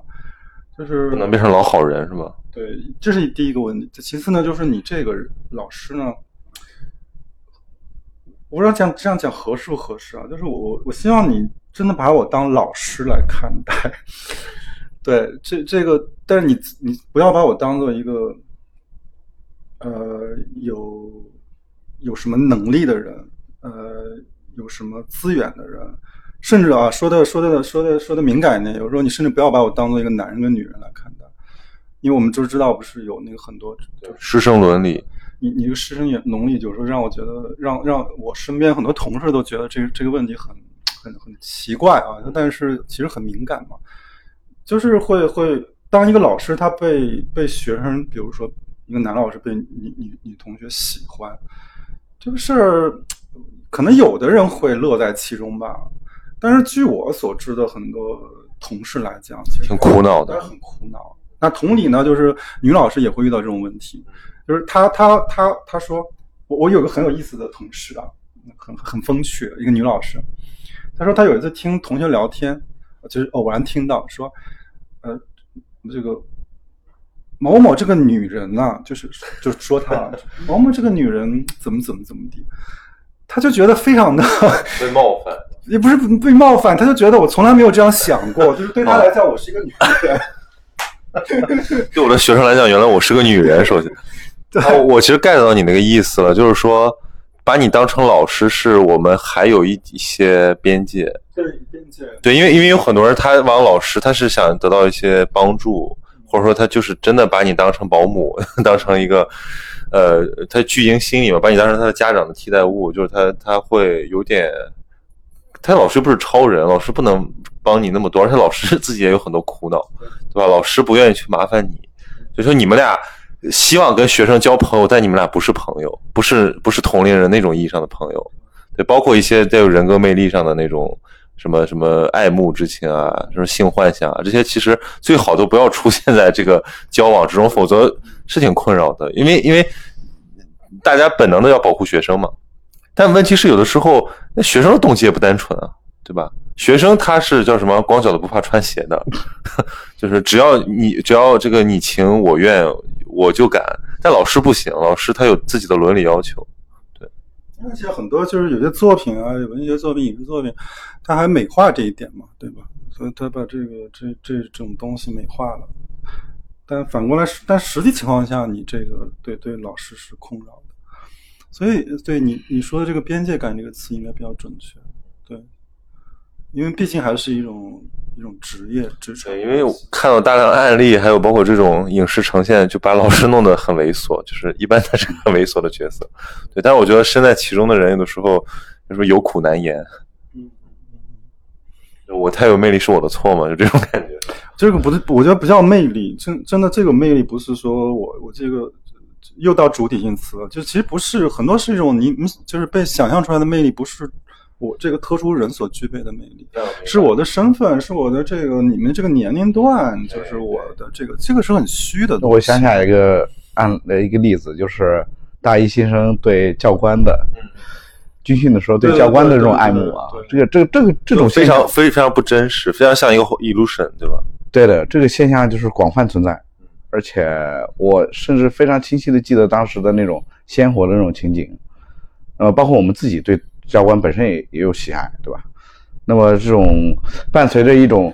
呃，刚入大学的这种权威崇拜啊，我觉得是一种对，一方面权威崇拜，一方面呢就是刚入大学这种新鲜感，然后人就是每个人都变得非常社交牛逼，对吧？那那种状态，大家回想一下，大家刚入大学的时候那种感觉，就是身边的啊啊，你是谁？你是什么专业啊？对吧？你啊，你来自哪儿啊？对吧？啊，等等，然后每天就处于这种社交牛逼的这种状态。然后就会激发出这种特殊的这种情感，这种情感是在平淡的现实生活中一般来说是起不来的。对，是。但是在这种环境中，然后就诱发出来了。所以我觉得刚才呃大家讨论的这个就是师生的这个这个东西，它也是在某种就是这种呃呃师生关系、课堂啊这种呃特殊的条件下。然后激发出来的，就是说人可能需要一个崇拜对象，但是可能比如说是他的老师，或者是谁谁谁。前前天不是有个新闻，有一个就是女女博士后什么冲上去把他的院士老师给亲了亲了口嘛，然后就就引起很多。这就是网课受害者。要去要去那个这个什么声讨这个老师，我我觉得其实就是那个那个那个那个女孩可能真的是完全情不自禁，就但是什么情不自禁呢？就是。你你想象一下，这个这个院士这个身份，他的智慧啊，他的学识，他的地位，这些可能可能对对有些人构成了强烈的吸引力，就就是觉得这些东西太有魅力。这个是，说这个这个事儿大家怎么评判呢？因为我我只靠这么点信息，我就觉得，我觉得只要那个院士不不不不说他性骚扰，好像也还好，是吧？就。呃，这个这个东西确实很难判断。这个这个没有办法，老师他有一个成长，除了教学之外，就他不应该这样，是吧？道德化的这个这个这个社会职职责吧，就是通常会把一种道德伦理放在他身上。就是我们社会这个很多职业的承担者，其实是有些额外的承担的。学生可以野，老师不能野。教师啊，医生啊，法官啊什么的，就是除了职业之外，他有一个对应的一个道德。道德道德束缚或者道德压力在上面。嗯，对，因为还是总结下来就是讲，你的那个吸引力不仅来自于你这个人，也来自于你这个身份，所以你要捍卫你的身份的这个。那个之前咱们有一期企业道节目，就是听到一个观点，就是就是当你拥有一种一种特权吧，或者说特质的时候，其实你就需要去有一定的节制、自制能力。而且你要把它传传递出去。你不是说我就是刚才，比如说我说了这个话，好像我就要求学生怎么怎么样。那但你作为老师的话，你作为你呢，你要传递出去这种这种观念跟信息。对，所以老师也是走钢丝的人，是吧？对吧？学生跟自己太近了，办公室门得开着，呃，保持距离。但是学生跟自己太远了，以至于你你你只成了一个呃授课机器的时候，你要还是要关心一下同学们。还是一个很了普挺普遍的话题吧。我觉得就是刚刚说的，但凡你有一个特殊资源，甚至是就是你有特别魅力啊，像我们曹宁什么特别的魅力，为什么要 Q 我？为什么要害我？对，就是你但凡有这么一样东西，其实就就会就会很有吸引力。对，那你自己其实实际上是需要一定程度的自我提醒，就是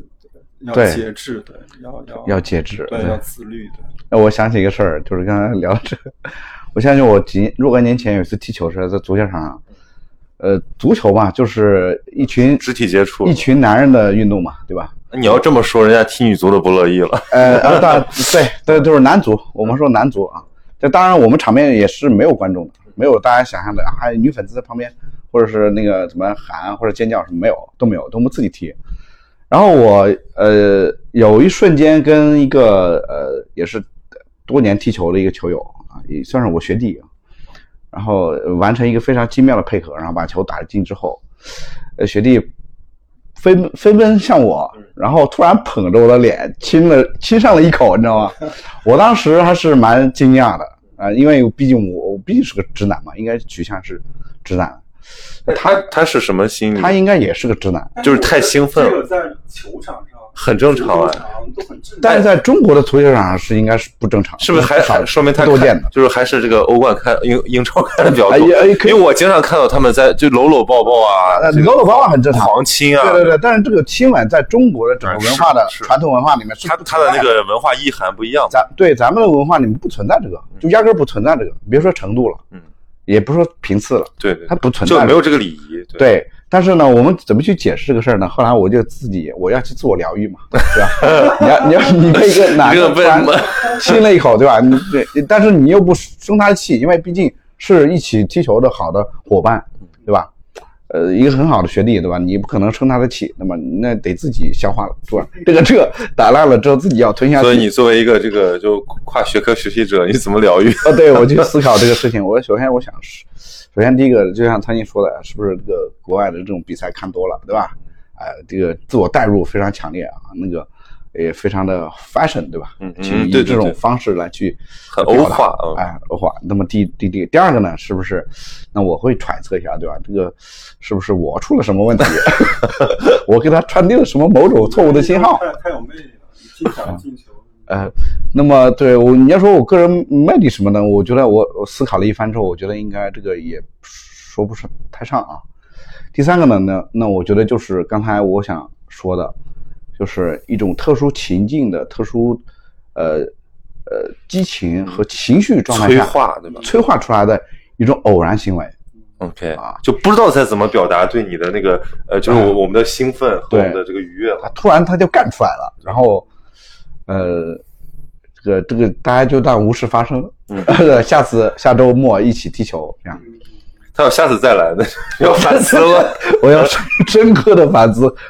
和警醒了。对，所以就那么一次是吧？就那么一次。精那么精妙的进球也就那么一次吗？啊，不，精妙的进进球很多。OK，但是那一次，但是给我造成的这个影响还是挺大的。就看来记到现在，导致对导致我终身难忘。这个这个怎么说呢？是一种复杂的情感在里面。啊，当然了，我跟他跟这位学弟到现在还是好朋友。我们平时还会去讨论，哎，什么时候一起踢球？嗯，那么我觉得就是有时候就是人在这种特殊情况下迸发出的一种特殊的言行或者情绪，这个东西是我们人有时候无法预料和无法掌控的。嗯，他如果如果一旦发生，他如果是啊还 OK 的，对，当然还能够接受的，那也就还好。那如果是发生了一些。不好的结果，嗯，那么这个就像就像刚才我们提到的这个网网课的受害者，对吧？对，就是所所以网课出现的这一切情绪，也都真的是一个特定情景下的一些呃偶偶发的吧？我觉得也不算偶发吧。我觉得有很多问题也是一种传统的嗯，但就就是就是，如果他得他得他得纠纠正过来，就是如果如果呃糟糕的体验不被纠正，那就会习以为常，对，大家会觉得好像就是这样上课，这样开会是可以的，失去了那个人与人交往的那种愉悦的体验，创造不了交往的心流。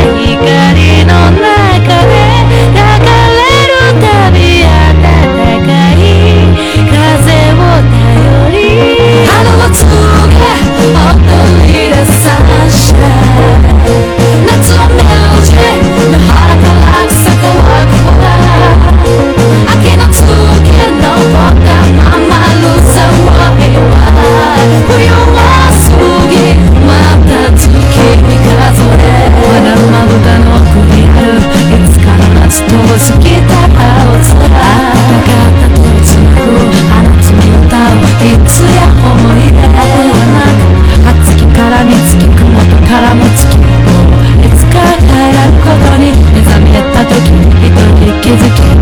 あなた探すたびに今呼び覚ます。日を